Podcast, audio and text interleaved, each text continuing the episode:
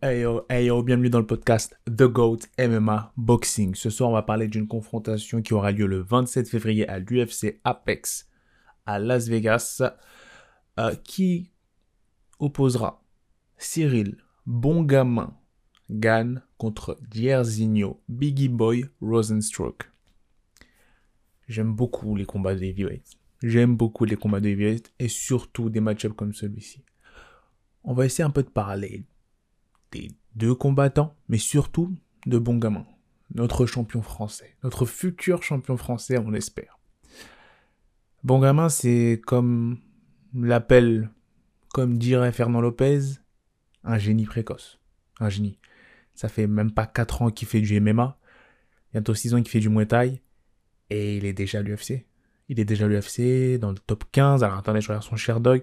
Euh, je sais pas, il est ranké combien précisément, mais euh, c'est très impressionnant. Son ascension a été extrêmement rapide. Extrêmement rapide son ascension. D'ailleurs, pour, refaire un peu son parcours, après trois combats au TKO, qui est une organisation canadienne, si je dis pas de bêtises, bah, il y a un manager qui a contacté, bah, du coup, les matchmaking, euh, les matchmakers de l'UFC ont contacté Fernand Lopez, qui est l'entraîneur et, le, manager de Cyril Gann, et ils lui ont demandé si du coup pouvait venir au Contenders Series. Donc les Contender Series, c'est la petite émission et le tournoi de Dana White pour décrocher un contrat pour l'UFC justement. Et Fernand Lopez a dit non, non, non, ce mec-là est prêt pour le top 15 directement. Donnez-nous un top 15 on y va directement. Et bah qu'est-ce qui s'est passé? Bah quelques semaines après, euh, Cyril Gann est arrivé à l'UFC et a choke un top 15. Donc euh, c'est comme ça que la folle histoire et la folle aventure de Cyril Gann a commencé à l'UFC. Et depuis, ça ne s'est jamais arrêté. Depuis, bon, euh, son ascension a été d'autant plus fulgurante que nombreux, nombreux de ses adversaires ont pulled out des combats, ont pulled out les fights, ce qui ont fait euh, avancer très rapidement Cyril dans les rankings, notamment euh, poids lourd. On sait que c'est spécial les poids lourds parce qu'il y a beaucoup, beaucoup, beaucoup de vitesse lorsque tu es bon. Tu arrives très rapidement dans le top 5. Et pour le cas, ça, bah, Cyril, c'est exactement comme ça que ça s'est passé. Et là, du coup, il se retrouve à affronter le top 3 de la catégorie. Jairzinho, Biggie Boy, Rosenstruck. Ce qui est intéressant, c'est que leur dernier combat, c'était les deux ont, vaincu Junior Dos Santos. Donc c'est notre combat référence pour cette confrontation. Junior Dos Santos, bah on l'aime beaucoup ce Junior Dos Santos. Hein. Mais bon, son temps est peut-être passé. Moi je vous avoue que Junior Dos Santos, ce qui m'a fait vibrer, c'était le poids lourd que j'appréciais le plus euh, lorsque j'ai commencé à regarder le MMA. Quand il a détrôné euh, Velasquez, euh, j'étais comme un fou. J'étais vraiment comme un fou. C'était le mec qui pouvait mettre KO n'importe qui avec ses points.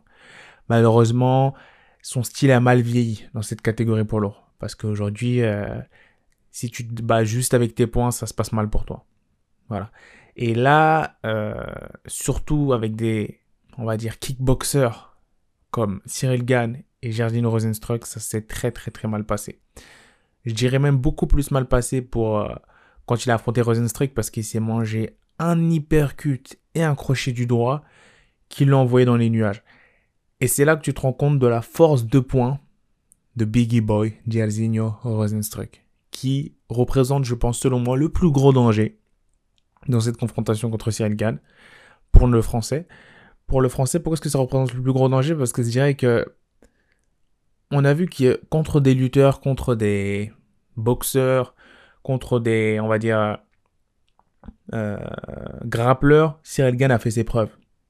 Il est extrêmement complet, il est très intelligent dans la cage, mais on attend encore de voir ce que ça donnerait face à un très gros puncher. Et là, Jairzinho Rosenstruck est un très gros puncher. Certes, il s'est fait éteindre par Francis Ngannou, mais bon, qui ne se ferait pas éteindre par Francis? Le mec, a, tu pouvais pas, dans le game plan, tu ne pouvais pas prévoir qu'il allait lancer ses points comme de n'importe quoi et que tu allais prendre des météorites au bout de 3 secondes et que le combat allait être fini. Voilà, ça c'est, on va dire, le cas Francis. Euh, d'ailleurs, bon courage à lui pour, euh, pour faire ça contre Stipe, qui est un très bon boxeur, euh, ancien Golden, Golden Glove. Et je mettrai mon argent cette fois-ci sur Francis. Mais bon, on va quand même prendre le combat avec des pincettes. Pour en revenir à Gann contre Rosenstruck, euh, ce combat-là, comme je disais, précédemment, va falloir que Gann fasse très attention. Très très attention à la boxe du, je sais pas comment on appelle les habitants du Suriname. Je dirais le Suriname, il va falloir qu'il fasse très attention à, cet habitant du Suriname qui est très très très puissant et qui surtout euh, envoie de manière très non très imprévisible son hypercute du gauche. Son hypercute du gauche est très très très fatal. Je ne sais pas de quelle manière il a mis KO euh, euh, Alistair Overeem, mais je crois que c'était un hypercute, ça j'en suis sûr, mais du gauche ou du droit, en tout cas, je sais que si c'est cet hypercute du gauche, il va falloir qu'il fasse très attention parce que c'est la même qu'a mis KO Junior Dos Santos. Et Junior Dos Santos, c'était pas à la rue dans ce combat. Junior Dos Santos, c'est quelqu'un qui est technique en anglais, c'est le genre de coup qui peut voir venir. Pourtant, là, non. Euh, c'est vrai que je dirais que Cyril Gann, par exemple, si on prend son match contre Jordan Santos, on voit que c'était, on voit qu'il l'a dominé stratégiquement. On voit que c'était prévisible. On voit qu'il le dominait au niveau de la distance, il l'a complètement détruit avec ses leg kicks, euh, les, coups de pied et les kicks, que ce soit à la cuisse, au mollet, ou des middle, ou des kicks de Cyril Gann sont, euh, on va dire, dévastateurs. Et ça, c'est ça qui a complètement détruit Junior Santos pour ensuite après se faire finir en clinch sur un coup de coude. Jason Rosenstruck, le problème avec lui, c'est que tu peux dominer tactiquement pendant 3-4 rounds et il peut te sortir un hypercut ou un crochet au bout du cinquième, comme ça s'est passé avec Alistair Overeem, et te mettre KO. Je dirais que la stratégie que devrait adopter Cyril Gann face à Rosenstruck, ce serait littéralement d'essayer de le finir dans les trois premiers rounds. Soit par choke, soit par soumission justement, en grappling, soit par KO. Mais pas essayer d'aller sur la durée. Vraiment essayer de le saper dès le début. Je pense que c'est la solution que devrait adopter Cyril Gann. Euh, moi, je. Voilà. Après, ce qui est intéressant, c'est surtout qu'en plus, Cyril Gann, il a renégocié après son combat avec JDS son contrat. Et que. Il y a une clause pour le titre dedans, et notamment pour une défense de titre. Donc ça, ça fait plaisir. Donc on sait qu'il est vraiment, après ce combat-là, Cyril Gann, s'il gagne Rosenstruck, on sait qu'après, il aura peut-être un ou deux combats de confirmation à faire, potentiellement contre peut-être Volkov qui vient de, de, de, battre par KO euh, Alistair Overeem ou contre le gagnant de Derek Lewis et euh, Curtis Blade qui a lieu ce week-end. Mais après ces combats-là, tu es sûr que ça va être soit un, un Miocic ou un Francis Ngannou qui va affronter. Ou potentiellement un John Jones. On va voir comment est-ce qu'ils vont euh, un peu échafauder ces confrontations-là après le, le, combat pour le titre de Miocic et Ngannou tout ce que je vois, moi, c'est que Cyril a le potentiel, littéralement, à 30 ans, de devenir champion de l'UFC. Ça, c'est une réalité. On peut pas se le mentir. C'est un génie.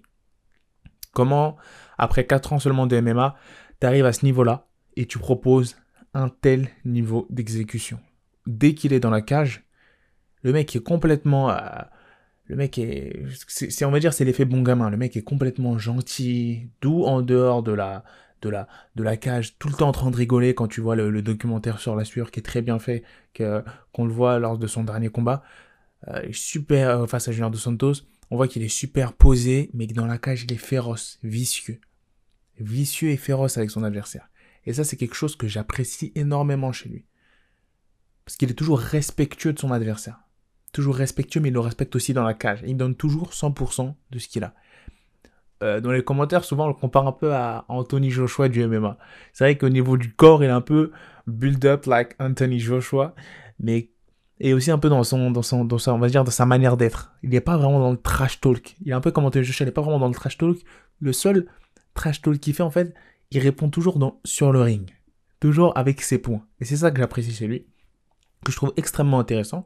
Après, euh, on peut on peut, on peut, on peut critiquer cet aspect-là. On peut, on peut dire que c'est pas vendeur, mais il est chez les lourds. Et chez les lourds, t'as pas beaucoup besoin de vendre quand tu mets KO. C'est la catégorie N, c'est assez spécial. C'est toujours très divertissant. Et c'est ça qu'on apprécie énormément dans cette catégorie. Maintenant, si je devais donner un pronostic, un pronostic pour le 27 février à l'UFC Apex, je mettrais mon argent sur Sirigan. Pourquoi? Parce que il a l'avantage d'avoir Fernand Lopez dans son coin. Très grand stratège, Fernand Lopez. Là, euh, c'est d'ailleurs la raison pour laquelle il s'est un peu séparé de, Francis Ngannou, c'est parce que aussi Francis Ngannou parfois ne suivait pas forcément les stratégies de Fernand Lopez, ce qui lui a causé une défaite notamment pour son premier title shot face à Miocic.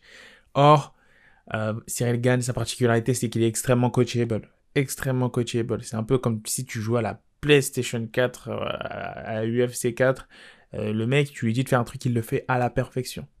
il peut te terminer un combat à tout moment sur une soumission dès qu'il a l'occasion ou sur un KO TKO. Dans ses déplacements, il se déplace comme un middleweight. Il se déplace comme un middleweight très léger, toujours sur la pointe des pieds.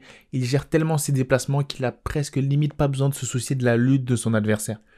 La défense de takedown, elle est dans ses déplacements. Et c'est ça qui est intéressant et qui a réussi à implémenter Fernand Lopez à travers le game plan de Cyril Gann.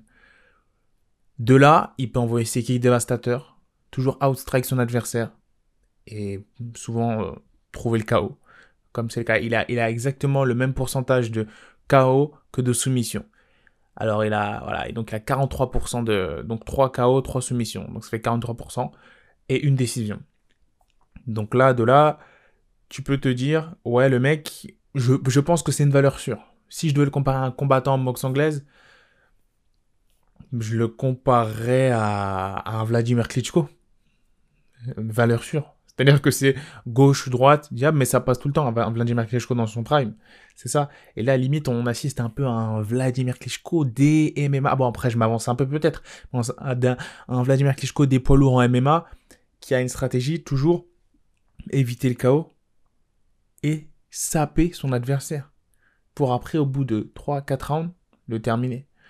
On l'a jamais vu encore aller jusqu'au quatrième round parce qu'il n'a pas fait, on va dire, championship round, mais ça ne serait tardé. Et je pense qu'il va être très, très, très, très, très intéressant, notre bon gamin.